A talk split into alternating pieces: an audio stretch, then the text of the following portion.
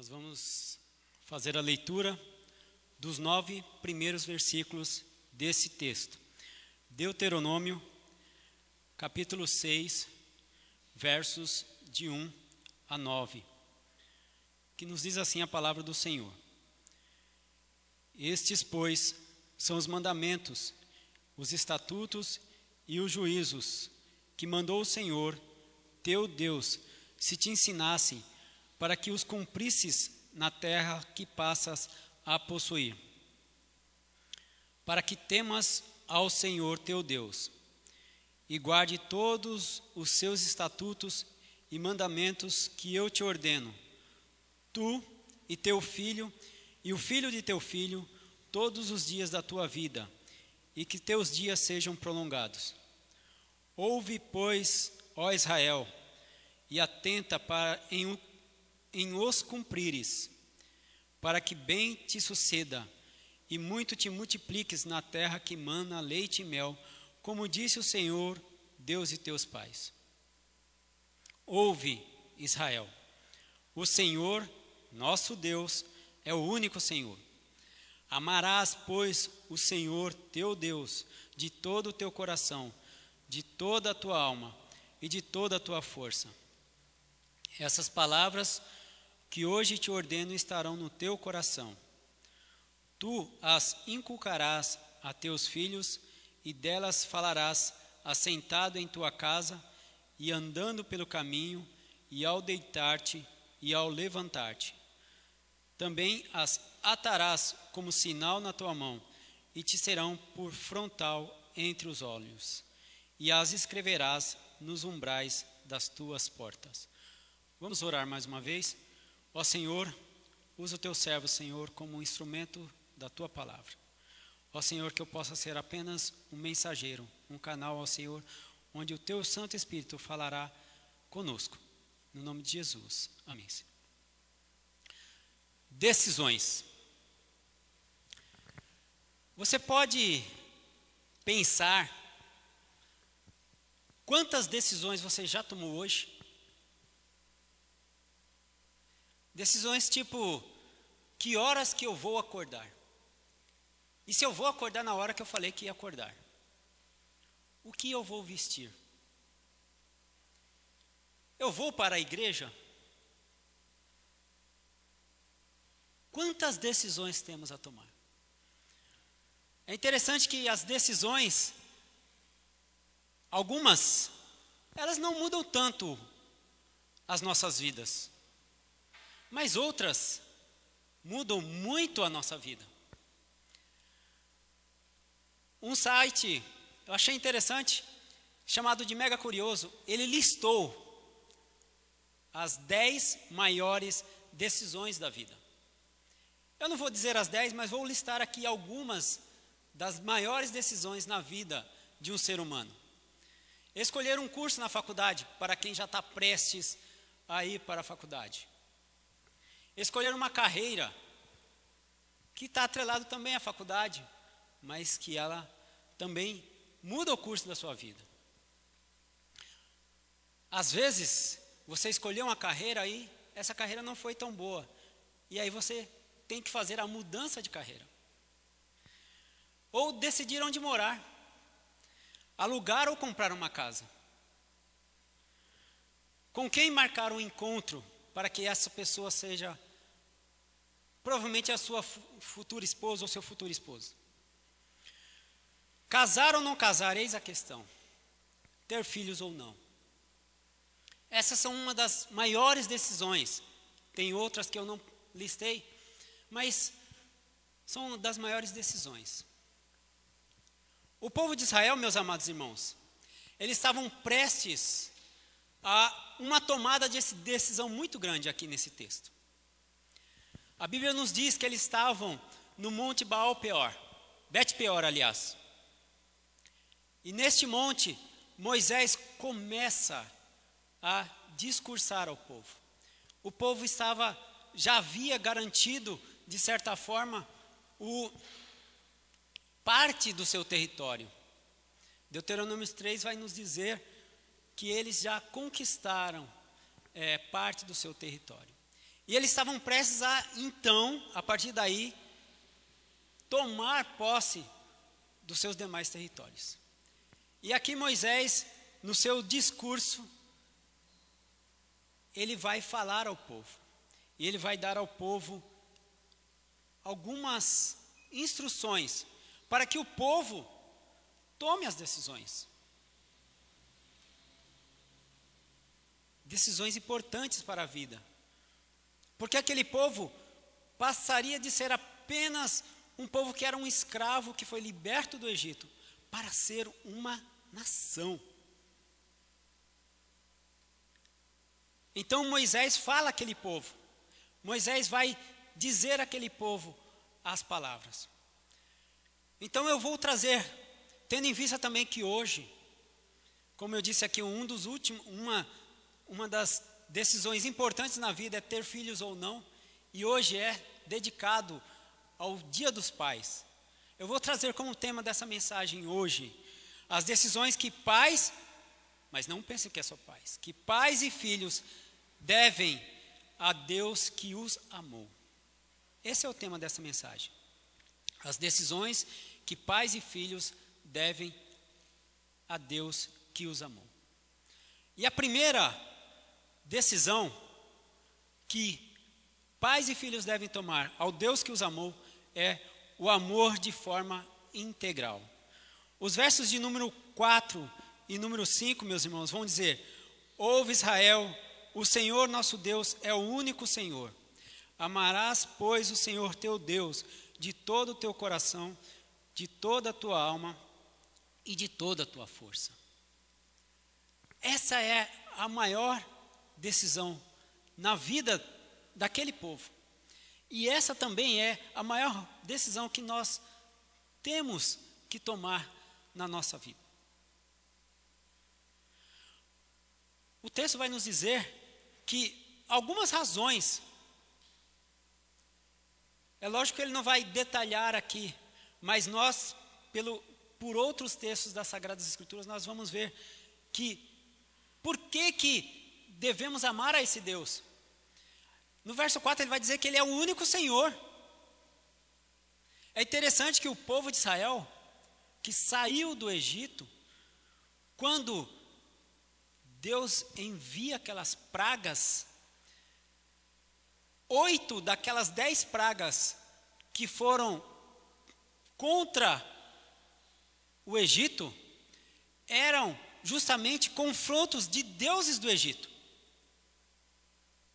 Para Deus demonstrar que Ele realmente era o único Senhor.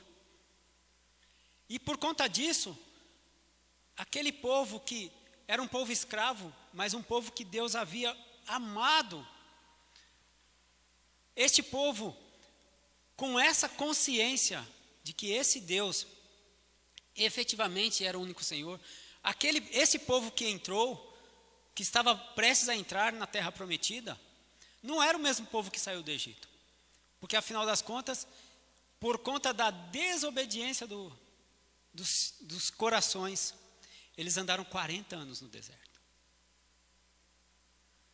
Então Moisés precisou relembrar, Moisés precisou dizer aquele. Então aqueles povo, aquele povo tinha que entender, e a Bíblia vai nos, vai nos falar que ele tem que amar o Senhor teu Deus de todo o teu coração. Coração para o povo hebreu, meus amados irmãos, era o centro da vontade, era a mente. Então aquele povo também, além de saber com a sua mente que ele era o único Senhor, ele tinha que amar aquele Senhor com a sua mente, com o seu coração. Ele tinha que amar aquele, aquele povo com a sua alma. Ele tinha que amar aquele povo também com toda a sua força. Deus havia livrado aquele povo da escravidão, mas Hebreus 2, 14 a 16 vai dizer também que nós fomos livres do pecado por Cristo Jesus. Da mesma forma que para aquele povo o Egito significava escravidão, a morte também significa, o pecado significa a escravidão para, as nossas, para a nossa vida. E Deus, em Cristo Jesus, nos livrou do pecado, nos livrou da morte. Uma outra coisa que o povo tinha que sempre lembrar era do cuidado de Deus no meio do deserto. Aquele povo andou 40 anos no deserto, mas eles não foram desamparados por Deus. Deuteronômio 29, 5 vai dizer que por 40 anos ele andou e nem as sandálias dos pés. Deus acompanhava aquele povo através da coluna de nuvem durante o dia, através da coluna de fogo durante a noite. Deus acompanhou aquele povo em toda a sua jornada. E por conta disso, além de tudo isso, ele já tinha dado parte da terra para o povo. E isso era motivo daquele povo analisar tudo que Deus fez, o amor que Deus teve àquele povo, embora era um povo que não merecia, por conta daquele amor, eles deveriam amar também. Eles deveriam decidir amar aquele Deus. Ter filhos ou não, pais, é uma decisão. Uma decisão muito importante. Mas, quando você, que ainda não tem filho, for decidir ter um filho, você deve fazer um exemplo na Bíblia como Ana fez, dedicar esse filho ao Senhor. O amor a Deus tem que ser o seu maior objetivo na vida quando você quiser ter um filho. Nós devemos pensar em ensinar os nossos filhos no temor de Deus, a esse Deus. Então, essa é a primeira razão, a primeira decisão que pais e filhos devem tomar: amar a Deus de forma integral. A segunda razão é para cumprir o mandamento divino. Os versos de 1 a 3, meus amados irmãos, vão nos dizer que esses, pois, são os mandamentos estatutos e juízos que mandou o Senhor teu Deus. É interessante que ele dá três palavras que praticamente são, de certa forma, sinônimas, mas que elas têm significados diferentes. Como eu disse, aquele povo de Israel, eles estavam prestes a se tornar uma nação. Então, ao longo do livro de Deuteronômio, nós vamos ver que realmente Deus enviou para aquele povo toda lei para a época. Então, havia leis para propriedades, havia lei para a terra, havia lei para os animais, havia lei para os sacrifícios, havia diversos tipos de lei. Então Deus coordenou todas as coisas para aquele povo. Todas as coisas. Nós, hoje, obedecemos a lei feitas por homens que foram colocados por Deus para nos dar lei também. Não é diferente daquele povo. A única diferença é que ali foi o próprio Deus que havia dado aquelas leis para cumprir.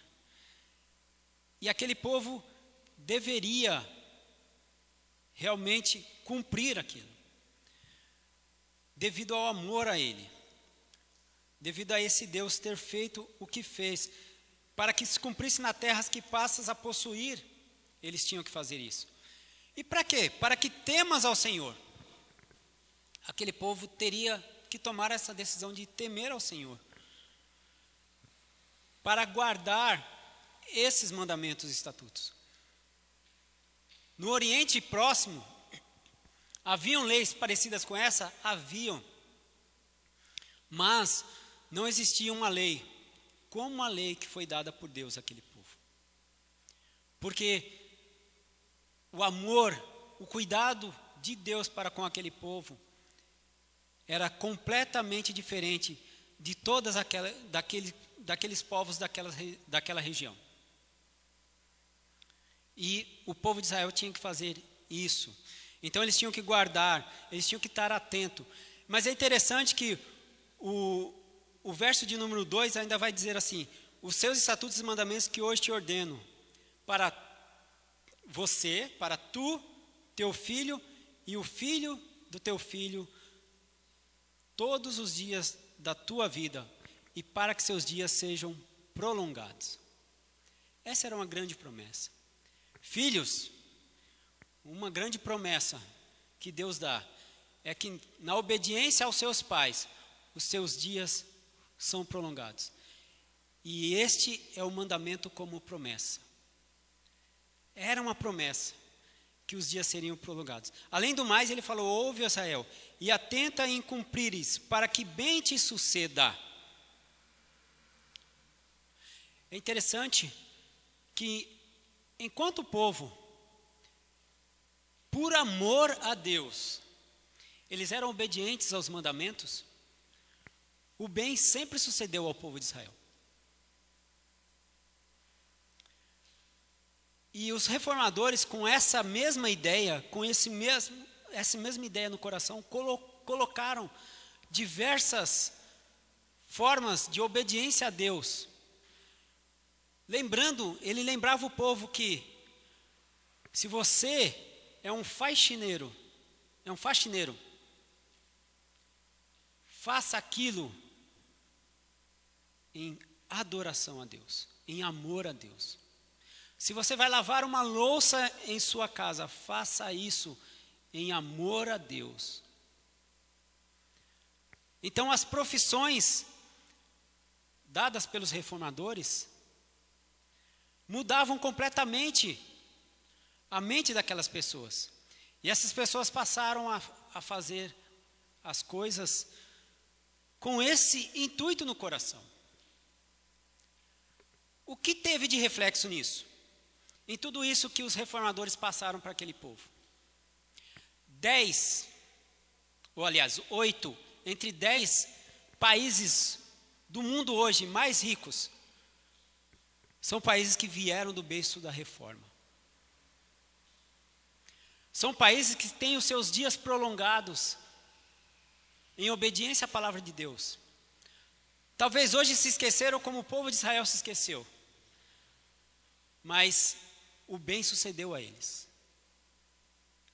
Meus amados irmãos, querem que o bem suceda a vocês, ame a esse Deus e atente para os seus mandamentos. Cumpra as suas obras, porque nós podemos fazer boas obras. Uma outra consulta que eu fiz de um professor universitário chamado Ricardo Noronha ele diz que grandes decisões têm que ter duras e sábias escolhas. E ele cita algumas dessas decisões. Ah, eu quero passar na faculdade. Não pense que você vai conseguir passar na faculdade acordando às 10 horas, ficando 6 horas no celular fazendo mais ou menos o que você tem a fazer e que você vai passar na faculdade. Não. Você tem que fazer as coisas com afinco, com desejo. Mas, lógico que Ricardo Noronha é um vendedor. Então, ele vai falar tudo para adquirir produtos. Nós temos irmãos aqui que são vendedores e sabem muito bem do que eu estou falando. Mas é um exemplo bom que esse homem dá. Mas o principal é que você deve fazer isso em adoração a Deus, em louvor a Deus, cumprindo o mandamento de Deus, porque Deus diz para que você faça o melhor, o melhor para Ele. Porque, como nos diz a primeira pergunta do nosso catecismo, é, nós, qual é o fim principal do homem? Amar a Deus e glorificá-lo para sempre. Nós devemos glorificar a Deus para sempre. E todas as nossas atitudes têm que ser para glorificar a Deus. Está com alguma dúvida difícil de tomar? Ore. Está prestes a escolher uma carreira? A pergunta que você deve fazer é que ela vai agradar a Deus?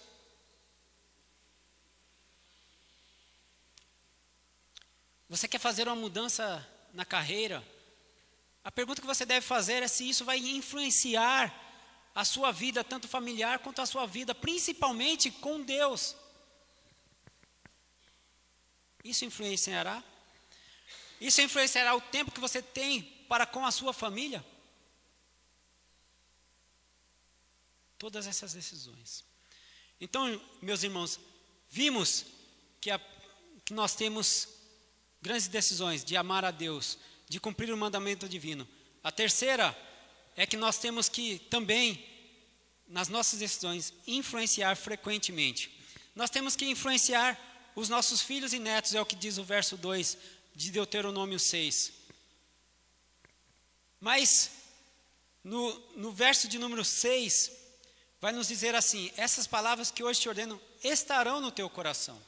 Como eu, como eu já disse, o coração era o centro da vontade.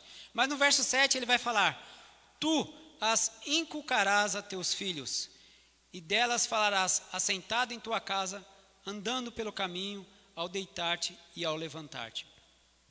Nós temos que influenciar nossos filhos a todo momento.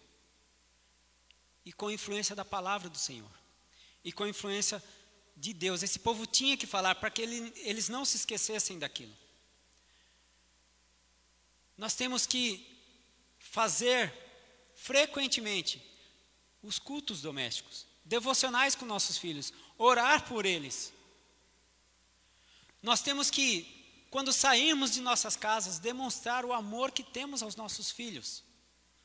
Nós temos que, cada vez mais, como, como o verso mesmo vai dizer, ao deitar-te e ao levantar-te, de manhã até a noite, estar, na medida do possível, influenciando nossos filhos.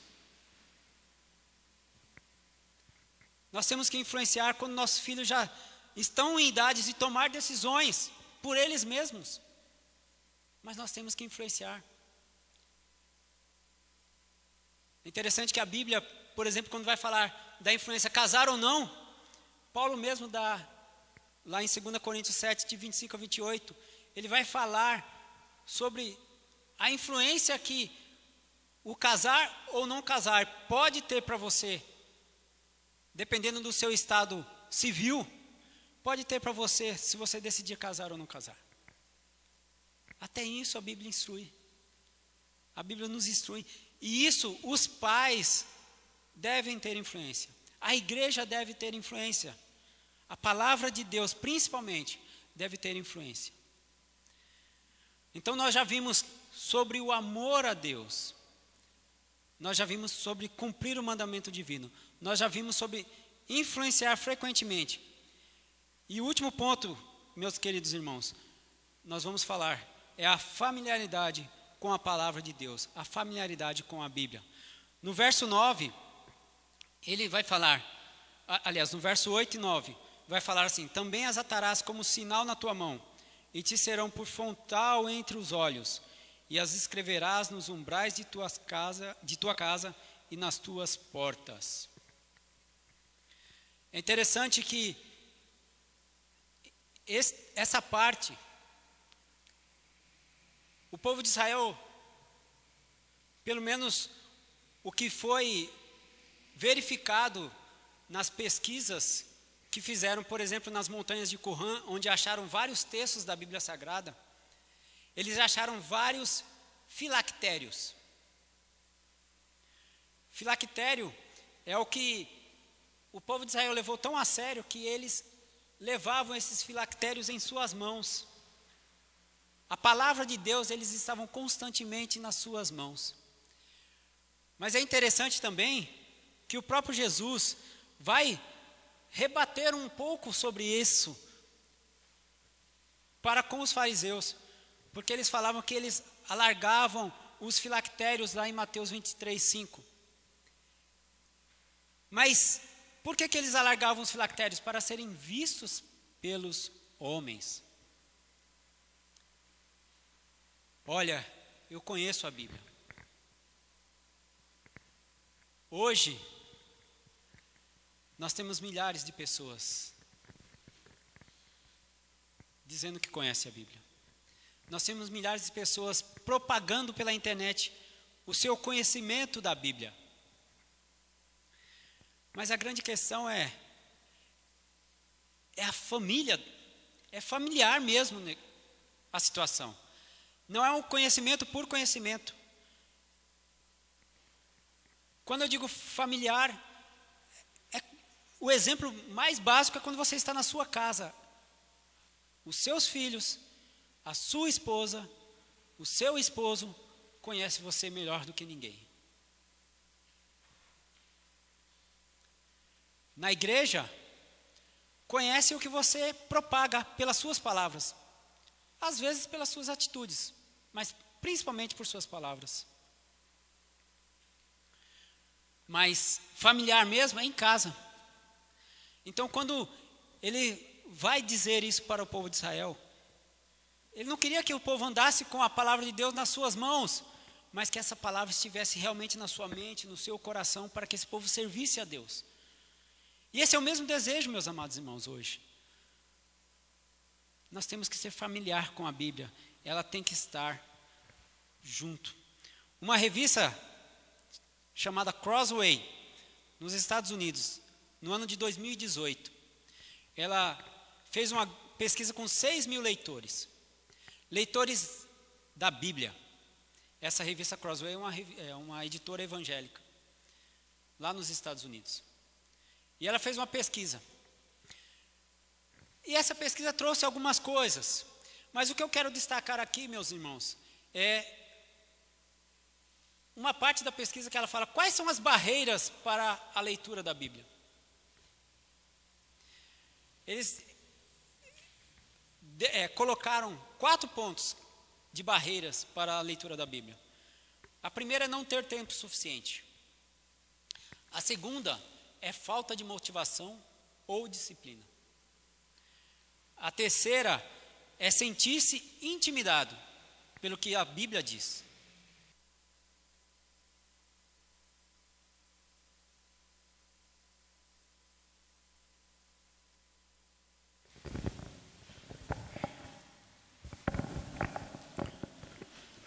A quarta é lutar para aplicar a Bíblia na vida cotidiana.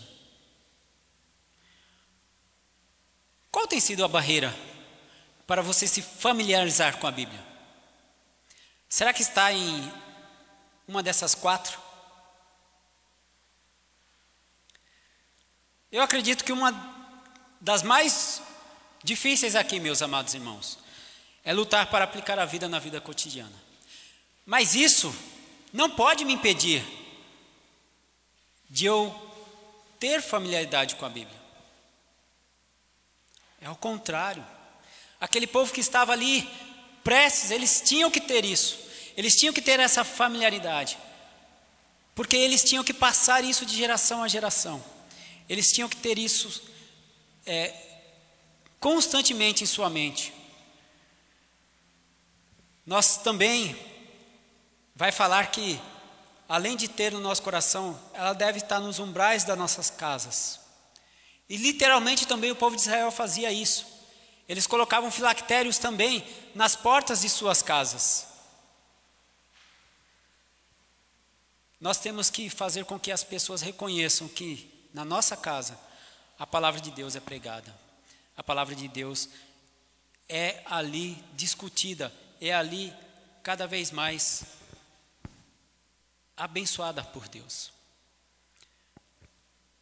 Voltando àquelas perguntas iniciais da nossa introdução, meus irmãos. Com quem marcar um encontro? Você tem que conhecer a pessoa, conhecer a família. Mas principalmente, essa pessoa tem familiaridade, familiaridade com a palavra de Deus? Não é simplesmente, ah, eu conheço a Bíblia. Não. Ela tem que familiar, tem que ter familiaridade. Alugar ou comprar uma casa. Será que nós vamos fazer como Ló, olhar para os campos verdes e falar: ah, é aqui que eu quero morar? Não. Nós temos que verificar se esse ambiente é, favorece, influencia ou não a minha vida como cristão. e dali eu decidir. Meus irmãos, vimos que nós temos que ter amor para com Deus. Nós temos que ter cumprir aquilo que Deus diz. Nós temos que ter influ, influenciar, aliás, com as nossas decisões frequentemente os nossos filhos. E nós temos que ter com as nossas decisões familiaridades, familiaridade com a palavra de Deus. Que isso possa ser, meus amados irmãos, aquilo que rege a nossa vida. Que cada um de nós possa ter isso em mente, para que o Senhor possa nos dar cada vez mais bênçãos segundo a vontade dele. Que Deus assim nos abençoe.